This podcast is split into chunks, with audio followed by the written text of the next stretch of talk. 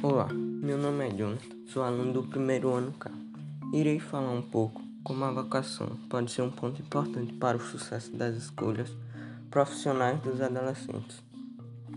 Primeiramente, devemos saber o que é vocação, que nada mais é um estímulo que a pessoa sente dentro de si para fazer atividades que gosta e que esteja ligado à sua vida pessoal. É como um talento ou habilidade que a pessoa pode ter, podendo ser em qualquer área que esteja ao desejo da pessoa. Esse estímulo faz com que a pessoa desperte sua habilidade em diversas atividades e em diversas áreas. Exemplos de vocações são os professores. Eles gostam de ensinar e mostrar para as pessoas o que sabem fazer. Os cantores gostam de cantar e já os médicos gostam de ajudar as pessoas.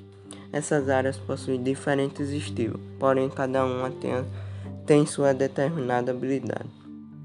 Agora que sabemos o que é, é importante descobrir o seu talento. E para fazer isso, a pessoa deve procurar uma profissão que esteja ligada às suas preferências e ao seu estilo de vida.